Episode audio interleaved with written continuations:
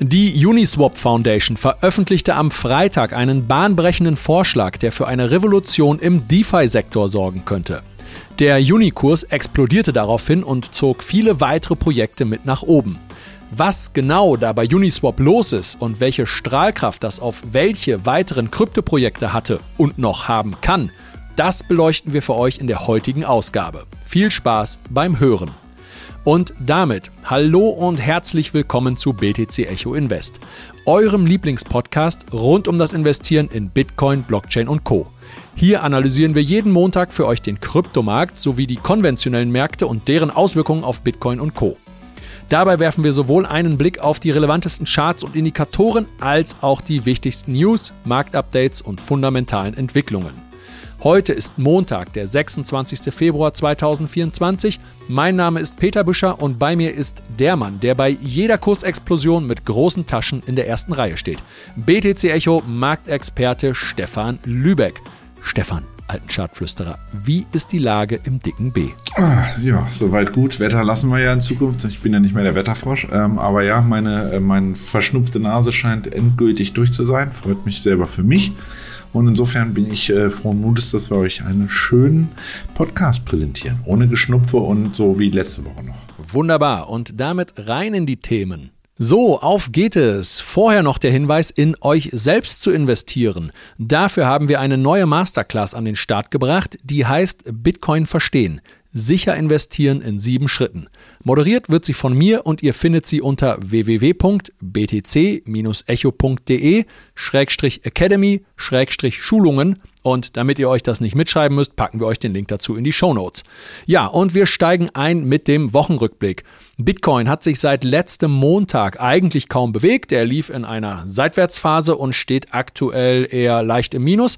Dafür ging es bei Ethereum aufwärts und auch bestimmte Sektoren im Altcoin-Bereich sind ganz gut ja, eskaliert teilweise. Stefan, versorg uns bitte einmal mit dem Marktupdate. Ja, also ja, trotz, wie du schon sagtest, eines neuen Jahreshochs bei Bitcoin von ungefähr 53.000 Dollar letzte Woche, also quasi zur Wochenbeginn letzter Woche, äh, konnte die Kryptoleitwährung in den letzten sieben Handelstagen vorerst nicht an die bullische Trendbewegung anknüpfen, die wir ja in den Vorwochen immer hatten.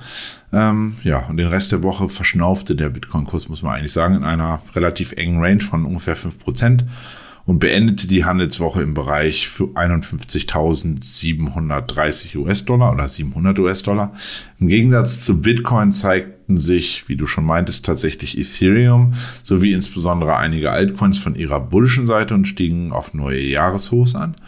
Ähm, unter anderem profitierte mal wieder der AI-Sektor, in diesem Fall von den historisch guten Quartalszahlen des US-Chip-Giganten Nvidia.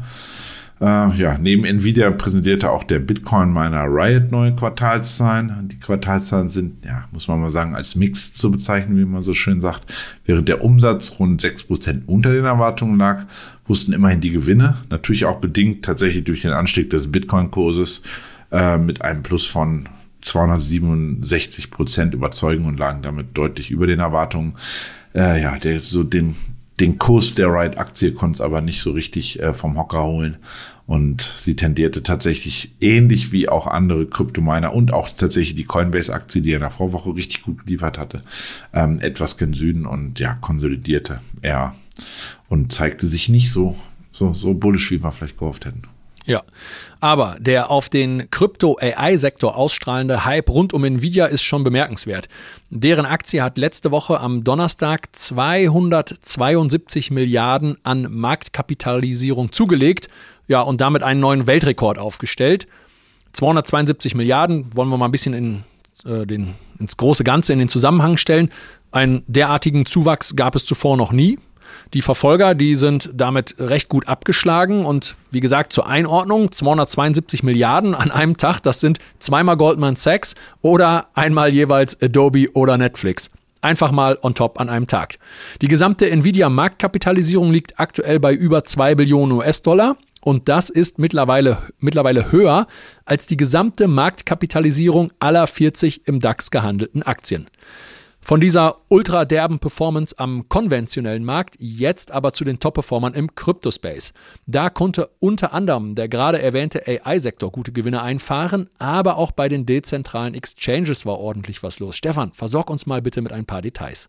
Ja, also tatsächlich die größte DEX, also dezentrale Exchange, Uniswap, kann nach einem Proposal, dazu mehr tatsächlich im heutigen Hauptteil, um 38 Prozent zulegen und sich den, ja, sagen wir mal, Wochengewinn sichern. Ähm, auf Platz 2 folgt mit Flair, gar nicht so bekannt. Ich musste auch tatsächlich kurz nachgucken. Ich habe das dann sogar verwechselt gehabt. Eine EVM-basierte Layer 1 Blockchain. Die sind so das Data ist da sozusagen so, so deren Keyword oder Buzzword, was die auch benutzen, wenn man aber Twitter guckt. Ähm, die profitieren aktuell tatsächlich davon, dass Early-Investoren, also mehrheitlich Venture Capital Geber, ähm, unlängst erklärt haben, ihre Coins, die jetzt unlocked werden, zu 50 Prozent zurück in das Projekt zu investieren. Das heißt, die scheinen sehr zu äh, überzeugt zu sein von ähm, der IBM-Blockchain. Und damit nehmen sie natürlich den erwarteten Supply Shock, also quasi nicht eigentlich Supply Shock, sondern der Supply äh, Anstieg äh, wird in diesem Fall dann natürlich deutlich reduziert, wenn die äh, ja die großen Investoren nicht ihre Coins auf einmal auf den Markt werfen und mit Gewinn verkaufen. Äh, dieser Vorstoß wird aktuell sehr positiv aufgenommen, weshalb Flair am vergangenen Freitag schon auf ein neues Allzeithoch ausbrechen konnte. Heute wieder positiv notiert und da jetzt halt im Uncharted Territory sind und wenn man im Uncharted Territory ist, dann kann es auch gerne mal bedeuten, dass es noch ein Eckchen weiter hochgeht.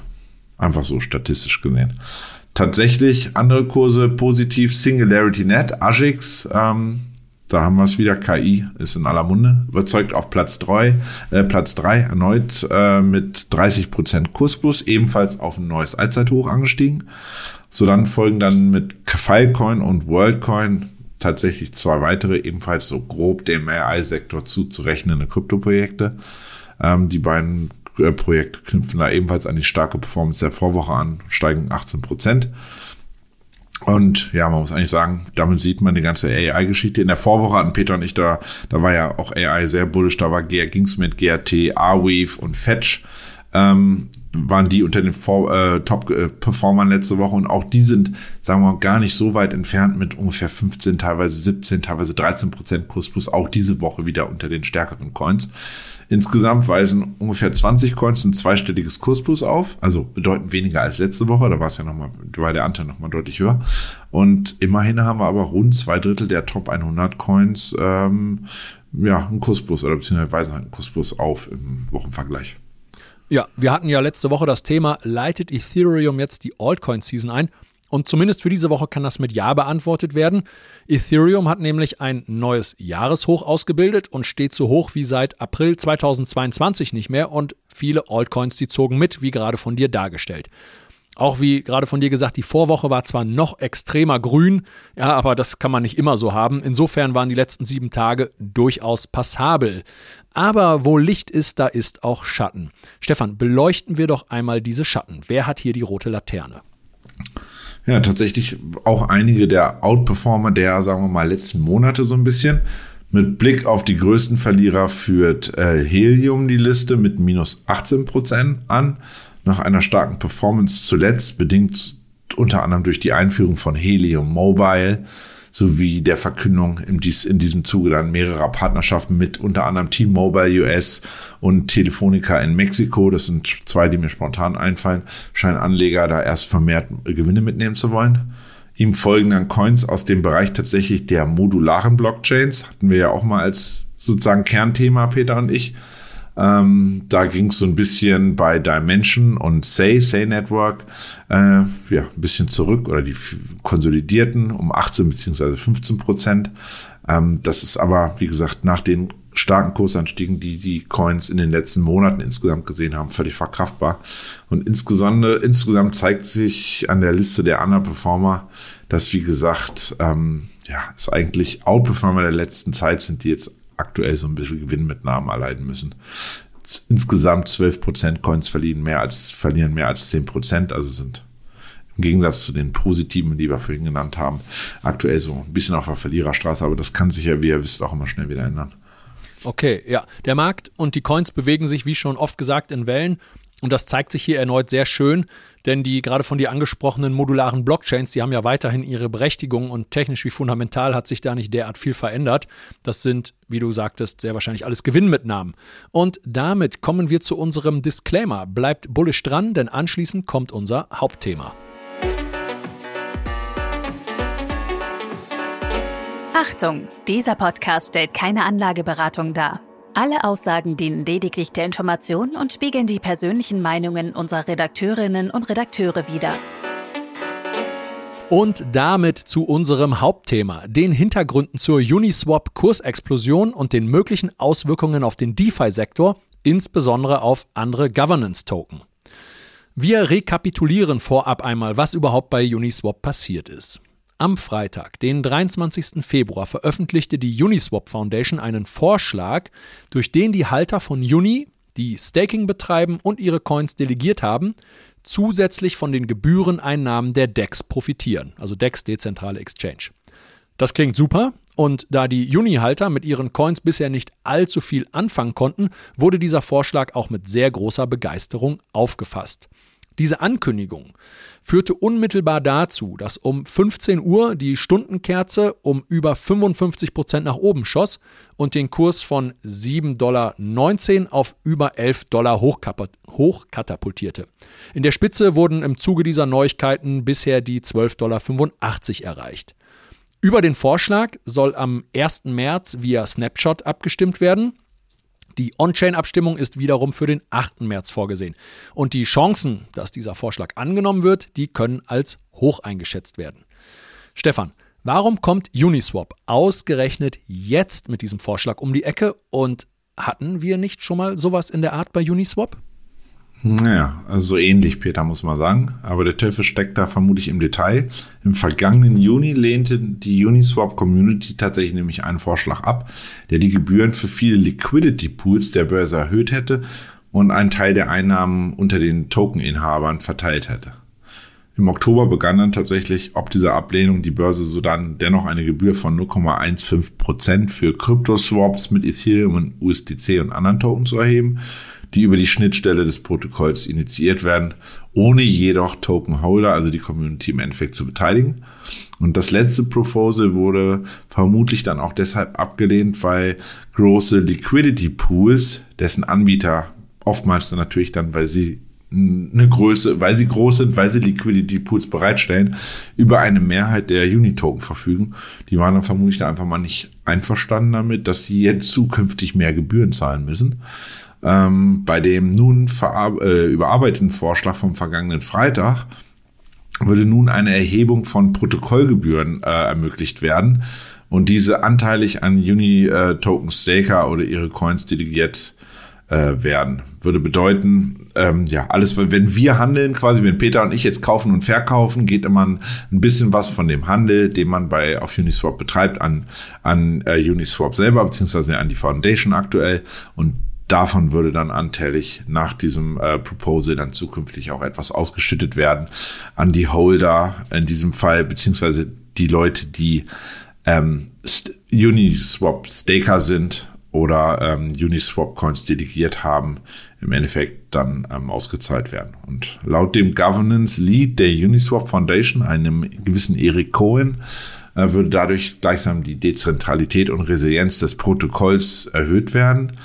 Ähm, und zusätzliche Gebühreneinnahmen könnten für Halter des Governance-Tokens zum Beispiel auch ein starkes Argument dafür sein, äh, seiner Meinung nach auch äh, eine erhöhte Aktivität bei zukünftigen Abstimmungen ähm, einzubringen und sich damit aktiver zu beteiligen an der sozusagen der Zukunft von Uniswap, ähm, sowie vielleicht auch mehr Halter dazu bringen, ihre Coins äh, nicht nur stupide, ich sage sie einfach mal zu halten, so wie ich es selber zum Beispiel auch mache, sondern längerfristig zu locken, ins Staking zu packen, was dann wiederum natürlich den aktiven Supply so ein bisschen verringern würde und damit gerade in, sagen wir mal, Verkaufsphasen oder bärischen Phasen im Markt dann so ein bisschen Verkaufsdruck auch bei Korrekturen, äh, Korrekturen verringern könnte.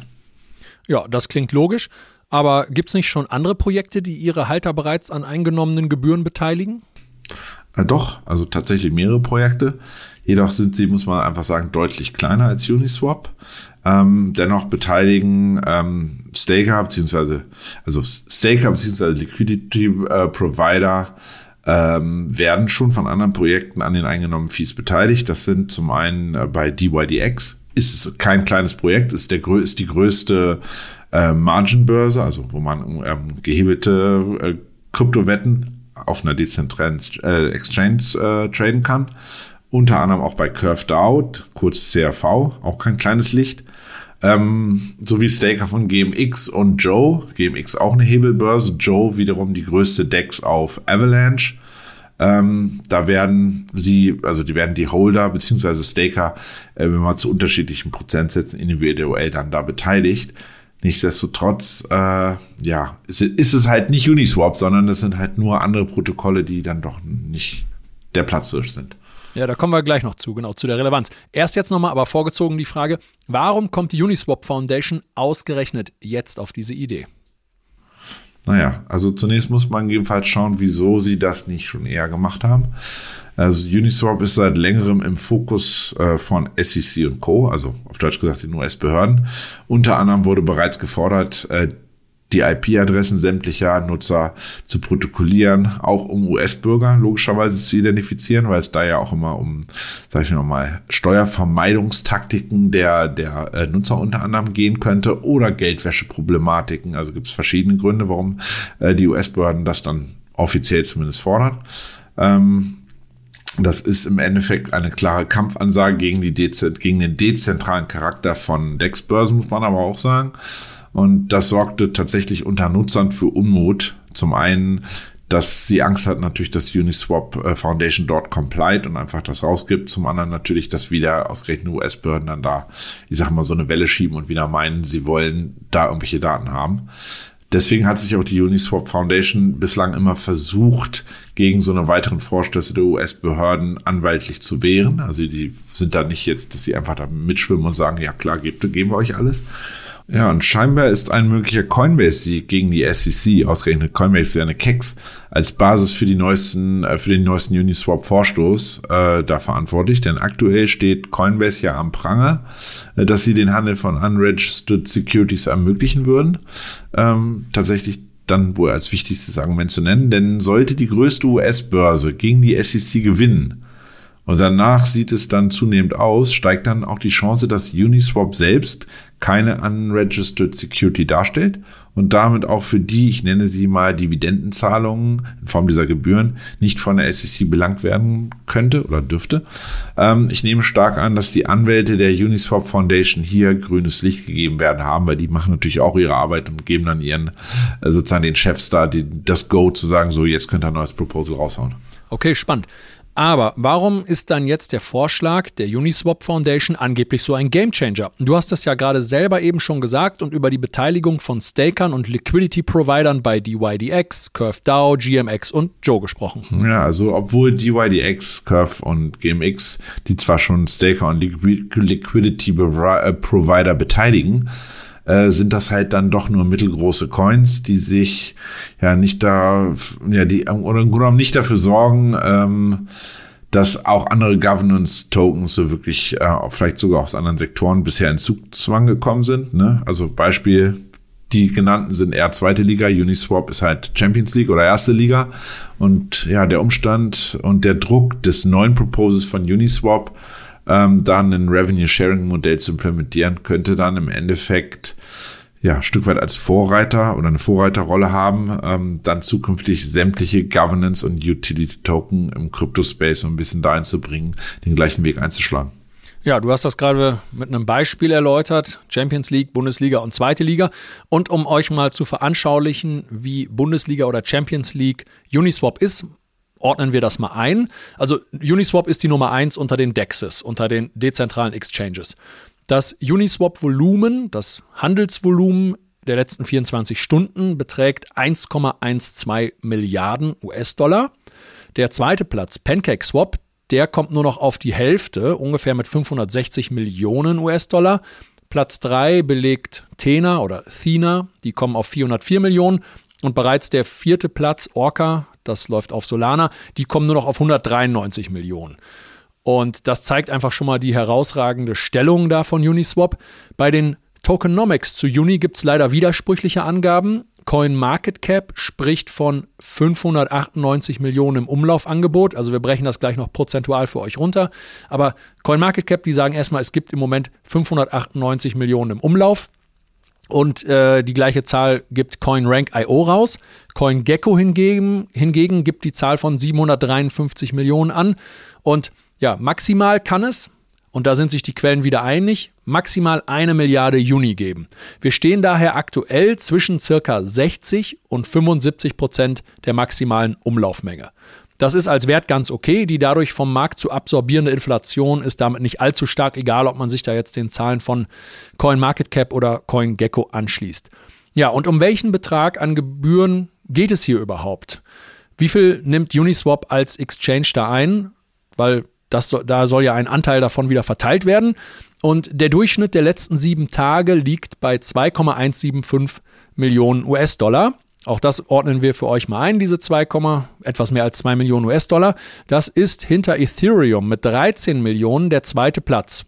Das ist der zweite Platz vor Bitcoin. Bitcoin ist dritter Platz. Bitcoin hat nur 1,5 Millionen. Und dann auf dem vierten Platz kommt Aave mit nur noch 654.000. Also diese zwei etwas mehr als 2 Millionen, die das äh, Uniswap-Protokoll einnimmt. Das ist durchschnittlich pro Tag, wenn man die letzten sieben, wenn man den Durchschnitt der letzten sieben Tage nimmt. Ja, und jetzt haben wir diese etwas mehr als 2 Millionen US-Dollar und wie viel Prozent dieser 2 Millionen US-Dollar US sollen dann an die Uni-Staker ausgeschüttet werden? Ah, das verrät das Proposal noch nicht, aber trotzdem pumpt der Kurs bereits. Und die gerade erläuterte herausragende Stellung von Uniswap, die bringt, wie du gerade sagtest, jetzt andere Governance-Token, insbesondere aus dem DeFi-Space, unter Zugzwang. Stefan, werden wir mal konkret. Welche wären das und welche Projekte könnten sich deshalb lohnen, wenn man sie jetzt auf dem Radar hat? Ja, also andere Coins erstmal aus dem DeFi-Space natürlich selbst zu nennen, wären SushiSwap, ist ein Uniswap-Clone. PancakeSwap, hattest du gerade gesagt, äh, hinter ja, also was waren die? Also sie sind ziemlich groß, ist die Nummer zwei unter den Dexes mit 560 Millionen äh, täglichen Handelsvolumens. Und ähm, dahinter haben wir noch Aave, hattest du gerade auch genannt, ist Platz vier bei den Gebühren mit 654.000 täglicher Gebühren im Durchschnitt.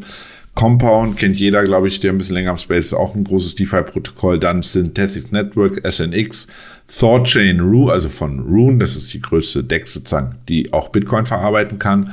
Äh, und Trader Joe ist die größte DEX auf Avalanche. Diese allesamt reagierten schon äh, direkt nach äh, dem Proposal am Freitag in einer Erstreaktion und stiegen ebenfalls mit Uniswap, wenn auch weniger stark, aber stiegen ebenfalls mit an.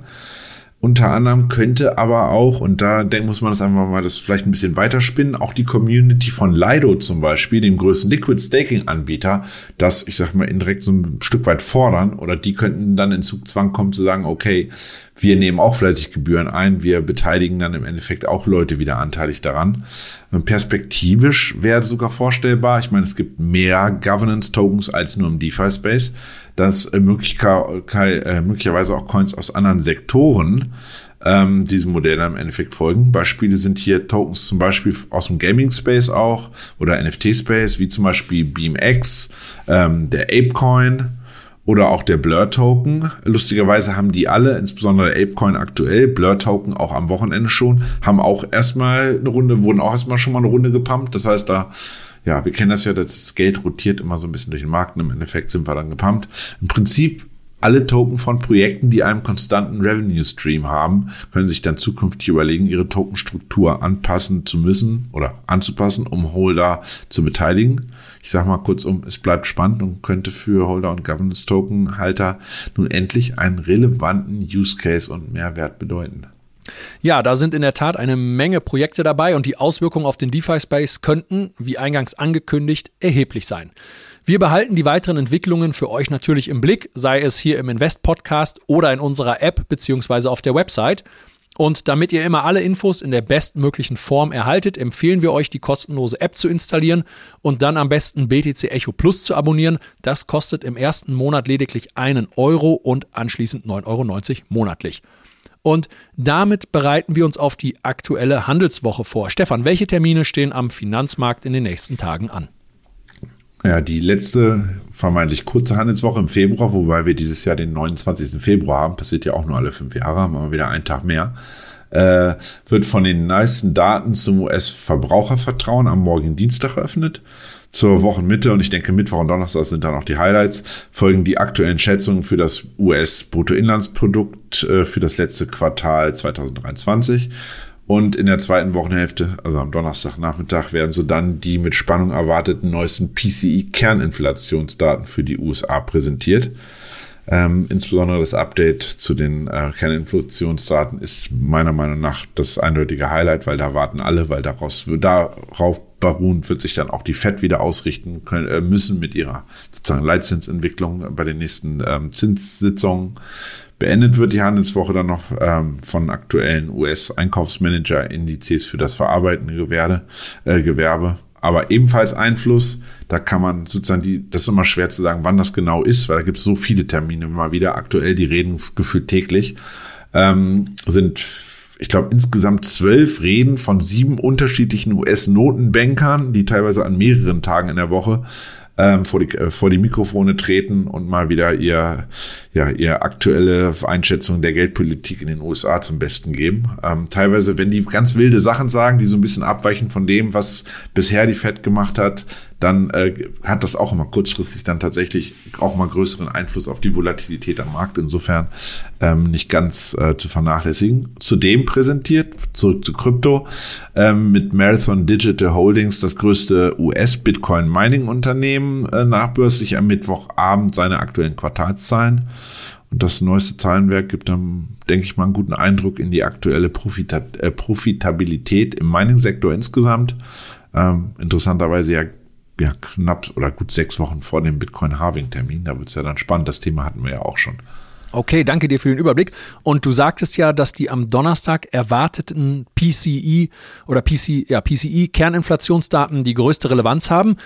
Hier gibt es ja sicherlich schon Prognosen. Weißt du, wo die liegen und welche Szenarien nach der Veröffentlichung der tatsächlichen Zahlen denkbar ja, sind? Ja, also wir hatten in der letzten, bei den letzten Zahlen, die werden ja einmal im Monat veröffentlicht, äh, bei den letzten Zahlen für den Dezember, die im Januar bekannt gegeben worden, ist ja immer quasi einen Monat zurück. Ähm, da war es so, dass mit plus 0,1, da wird immer quasi im Monatsvergleich, also im, im, im, Verhältnis zum Monat davor geguckt. Da waren die, ähm, die Analysten von einem Anstieg von plus 0,1 Prozent ausgegangen. Geworden sind es 0,2 Prozent. Das heißt, sie lagen auch im Vormonat schon über den Erwartungen.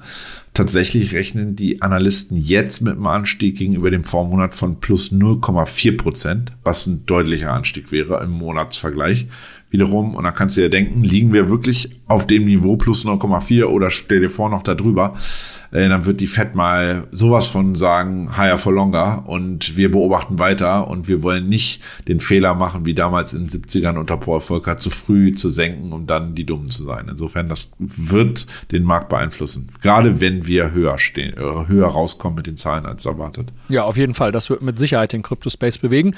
Und damit der Blick auf die Kryptoleitwährung Bitcoin. Welche Fixpunkte kannst du unseren Zuhörern hier auf der Oberseite mitgeben, in der Hoffnung, dass diese Inflationsdaten bullish ausfallen? Also niedriger als erwartet. Quasi wäre die Interpretation. Also nachdem wir ja mit 53.000 ein neues, exakt tatsächlich Coinbase waren es auch glatt 53.000, neues Jahreshoch erreicht hat in der Vorwoche, wird Bitcoin aktuell, na, sagen wir mal zumindest mal festgefahren. Die Verschnaufpause kann der Kryptoleitwährung aber durchaus gut tun. Schließlich werden daraus ja immer überkaufte Zustände des RSI zum Beispiel im Tagen- oder Wochenbasis erstmal abgebaut. Das heißt, wir bauen das nicht über den Kurs ab, über eine heftige Korrektur, sondern über den Preis, über die Zeit. Und mit ein gut 1% Kursminus rangiert Bitcoin ähm, gegenüber gestern, also beziehungsweise im Wochenvergleich auch weiterhin in seiner Range der letzten Wochen, die ja, ja oben 53.000, unten 50.500, das ist die, die ganz klare Range, sieht jeder. Und in, insofern bleibt abzuwarten, ob der US-Aktienmarkt, das dürfte so ein Impuls sein, in dieser Woche seine, darf man nicht vergessen, hatten wir auch vor zwei Wochen mal angesprochen, seine statistisch bärische Entwicklung in dieser zweiten Monatshälfte im Februar, die statistisch gesehen die schwächste des Jahres ist, im Endeffekt anknüpft oder die Zahlen von Nvidia, weil die haben das in, letzten, in der letzten Woche definitiv rausgerissen alleine, weiter positiv nachhallen. Das heißt, die Leute bleiben in Kauflaune, laufende Kauflaune, weil es läuft ja bei Nvidia. Entscheidend dürften zudem die BIP-Zahlen sein am Mittwoch und wie gesagt keine Inflationsseite am Donnerstag. Und um auf die Zahlen zu kommen, solange die Bullen den Bereich um 50.500, 50.600 Zone da verteidigen und Bitcoin vor allem nicht per Tagesschluss unter 50.000 abrauscht, behält das Käuferlager weiter die Kontrolle, muss man ganz klar sagen. Um frisches Aufwärtspotenzial zu generieren, gilt es jedoch die Marke von 52.400 mindestens mal per vier Stunden Schluss ähm, zu überschießen. Könnt ihr auch einfach sehen, guckt den 4-Stunden-Chart, dann seht ihr ganz genau, wo ich die hernehme. Optimalerweise die auch per Tagesschluss zu überwinden. Erst dann würde die Wahrscheinlichkeit dann wirklich deutlich zunehmen, dass wir auch ein neues Jahreshoch ausbilden können. Insbesondere ein Ausbruch über 53.411 würde für mich dann weiteres Potenzial generieren. Ähm, da das mehr oder weniger letzten wichtigen Resist-Bereich vor der nächsten relevanten Chartzone zwischen 55.483 und 55.850 darstellt. Auch dieser Bereich stellt dann optimalerweise aber nur eine Zwischenstation dar. Gelingt ein Spruch, äh, Sprung darüber. Ich rechne nicht damit tatsächlich nicht in dieser Woche, aber man weiß nie, der Markt ist volatil, der Markt ist verrückt ähm, lautet das maximale Kursziel für diese Woche pro forma halber genannt, das 78er äh, Fibonacci Retracement der kompletten Bewegung bei 57.542 US-Dollar. Okay. Und wenn der Markt schwächelt, wenn da jetzt die Inflationsdaten oder irgendwas anderes einen Impuls nach unten auslöst, wie sieht es auf der Unterseite aus? Ja, also wie gesagt, die Bären haben es bisher tatsächlich immer wieder vermasselt, muss man einfach mal sagen. Die haben es nicht geschafft, diese Supportzone bei 50.500er Bereich da mal äh, wirklich nachhaltig zu durchstoßen in Süden. Ähm, die wirken, wie gesagt, verausgabt und die Bullen haben, konnten ohne Probleme mal wieder gegenhalten. Somit gilt, Bruch dieses Bereichs dürfte Bitcoin direkt an die psychologisch relevante 50.000 führen. Sollte es der Verkäuferseite hier dann gelingen, den Druck hochzuhalten und darunter abzuverkaufen, denke ich, geht schnell nochmal ungefähr 1000 Dollar runter. 49.100 steht dann da im Fokus. Hier rechne ich dann spätestens, dass die Bullen erneut wieder versuchen werden, das Dgen Norden zu schieben. Sollte dieser Support wieder wartend aufgegeben werden, rückt die Marke um 48.400 in den Fokus. Das ist meiner Meinung nach auf der Unterseite so die absolute Richtungsentscheidungsmarke, weil wenn, nur wenn sie die wirklich aufgeben, dann könnte sich die Korrektur wirklich eine ganze Ecke weiter ausweiten. Das wäre dann der Bereich 46.900, 46.650 irgendwo, also nochmal locker fast, ja, knapp, oder knapp 2000 Dollar nochmal runter wären das dann. Und nur unter der Prämisse, dass wirklich die Bullen dann wirklich abstinent bleiben, keine Gegenwehr mehr leisten, was nicht so wirkt, wenn man die letzten Wochen anguckt, könnte Bitcoin dann sogar dynamisch über die 45 bis an das maximale Kursziel bei 44.400 laufen. Das wäre aber wirklich das Maximale, was ich echt auf der Unterseite aktuell sehe. Okay, danke dir für deine Einschätzung. Und kommen wir jetzt zu unserer Bitcoin-Wette. Da gehen wir beim letzten Mal beide leer aus. Ich muss mich mal kurz räuspern. Wir hatten beide auf eine weitere Long-Bewegung getippt und die blieb ganz offensichtlich aus, beziehungsweise Bitcoin verharrte in seiner Range, die du ja schon jetzt zur Genüge beschrieben hast. Daher jetzt die neuen Tipps. Welche Kursmarken bis zum nächsten Montag könnten abgearbeitet werden? Ich tippe einfach mal auf, also wie, gesagt, der, diese Range muss erstmal verlassen werden, bevor da irgendwie groß Bewegung reinkommt. Ich tippe mal auf 50.200. Das ist etwas bärisch. Ich denke, da könnte die Range nach unten ein Stück weit verlassen werden. Stefan, was denkst du denn? Das ist tatsächlich schwer. Ich habe gesagt, ich hau nachher einfach mal so einen raus, wenn ich sehe, wie sie sich da hin und her schwurbeln. Tatsächlich wird es elementar von den genannten Zahlen, die wir angesprochen haben, Peter und ich, abhängen, was diese Woche passiert. Ich mag einfach immer noch nicht glauben, dass wir unten so weit runter wollen. Ich, ich, ich, ich bin bullish, ich bleib bullish, ich bin ein Freund des, der der steigenden Kurse ich sag mal, wir schaffen es in Richtung Verhalten 53.400. Okay, top, die Wette gilt. Und damit wünschen wir euch allen einen guten Start in die neue Handelswoche. Ja, habt äh, einen erfolgreichen Handel.